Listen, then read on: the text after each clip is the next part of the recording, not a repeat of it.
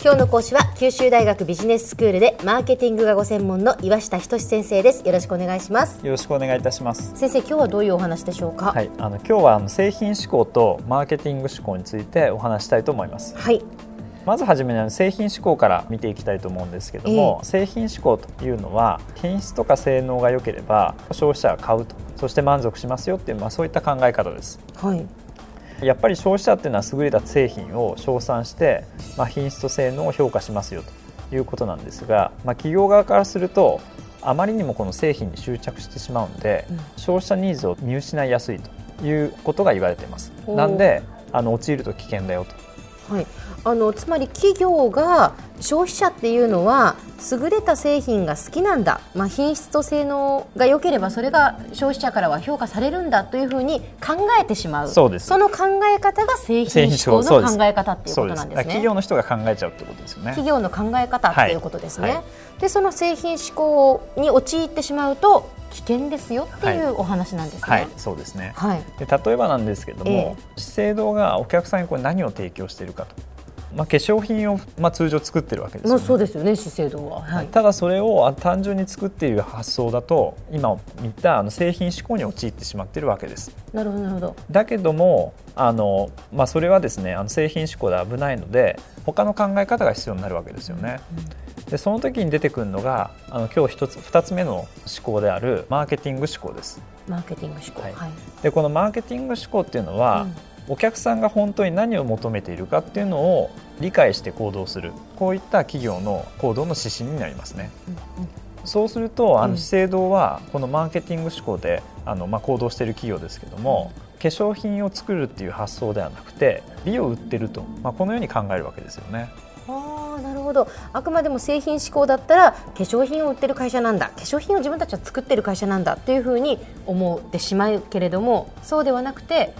美を売るんだ、はい、これがマーケティング思考なわけですね、はい。ええ、でそうするとこの製品思考っていうのは、まあ、製品を作ることに固執しちゃいますけれども、え、美を売ってるっていうそういったマーケティング思考になりますと例えばあの美容部員の方をですね売り場にこの配置して、うん、あの要するにお客さんにこう綺麗になってもらうそういった発想出ますよね。確かに。売り場でお化粧してもらうじゃないですか。でそうするとやっぱりこう私もその化粧品売り場でお化粧してもらったりしますけど気持ちが変わるんですよね。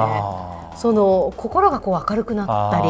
自分が変わったような気がして化粧品を買うだけの満足感ではないものが得られるっていうそういう感覚に陥ったりします？はい、そうですよね。ええ、なんでまさに資生堂がこの美を提供しているとにあのかなってるわけですよね。なるほどなるほど。はい、まあ確かにその美を提供するっていうことで言うと、その売り場のまあ美容部員の方たちもあの非常に美しいじゃないですか。はい、やっぱりこういうふうになりたいなって思うじゃないですか。まあ仮にですよ、極端な話、まあいかついおじさんがですね、その化粧品を仮にですけど売っていたとして。でいくらその製品が良くても、うん、その素晴らしい、うん、まあ、美容液かもしれませんけれども、うん、それ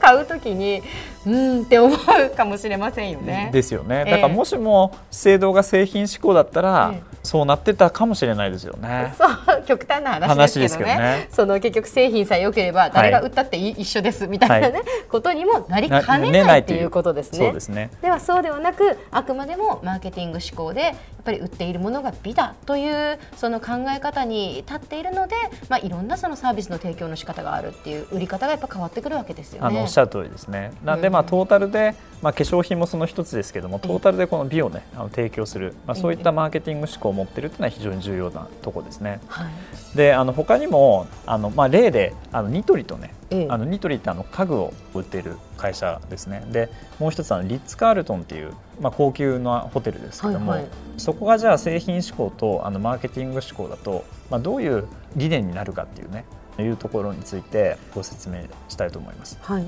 で製品志向でこれ考えた場合にニトリの場合は製品にこれ固執しますんで、うん、家具とか家具の用品を製造するっていう発想になりますよね、えあの企業の理念が。はいはい、でもう一つのリッツ・カールトンも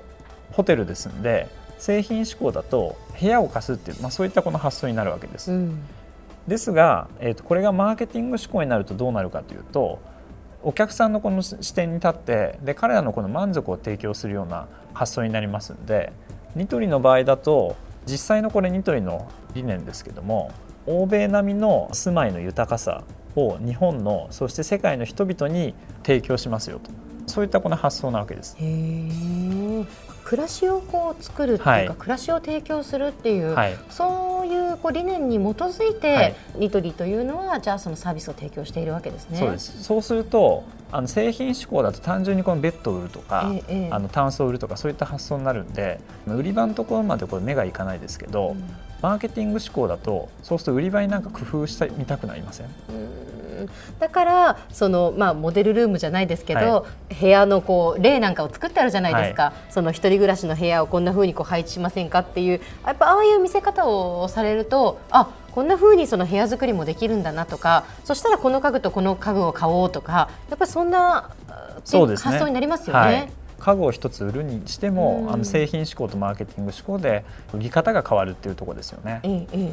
あと2つ目のあのリッツ・カールトンなんですけども、はい、製品志向で考えた場合にはまあ部屋を貸すっていうようなそういった発想ですが実際のこのマーケティング志向の理念ですと我々はリッツ・カールトンならではの経験を想像するよと。でそれは感覚を刺激し幸福感を染み込ませゲストが自分でも気づかなかった願いや欲求までを満たすものであるっていう。ほうそういう理念があるわけですね。はいまあ、リッツ・カールトン非常にこのサービス優れてますけども、うん、部屋をこれ貸すっていう発想だとお客さんのこの細部にね本当に喜んでもらうってそういった発想出ないわけですよね。うん、だけどもあのリッツ・カールトンこういった理念を掲げて実際に枕の硬さまでね1回泊まると次回来た時には提供されるようなそういったサービスまであるんです。そうなんですね、はい非常にこのマーケティング思考って発想に立つとお客さんが真に何を求めてるかっていうねそのことを非常に重視した行動になるというところです。では先生今日のまとめをお願いします。はい、あの今日は製品思考とマーケティング思考の2つの思考についてお話してきました。で製品思考の場合は、まあ、製品に固執してしまうんで、まあ、どうしても内向きになります。で一方であのマーケティング思考はやはりお客さんのこの本質で何を求めているかっていうところを重視しますんでより広い、ね、視点に立って行動することができるかと思います。今日の講師は九州大学ビジネススクールでマーケティングがご専門の岩下仁先生でした。どうもありがとうございました。ありがとうございました。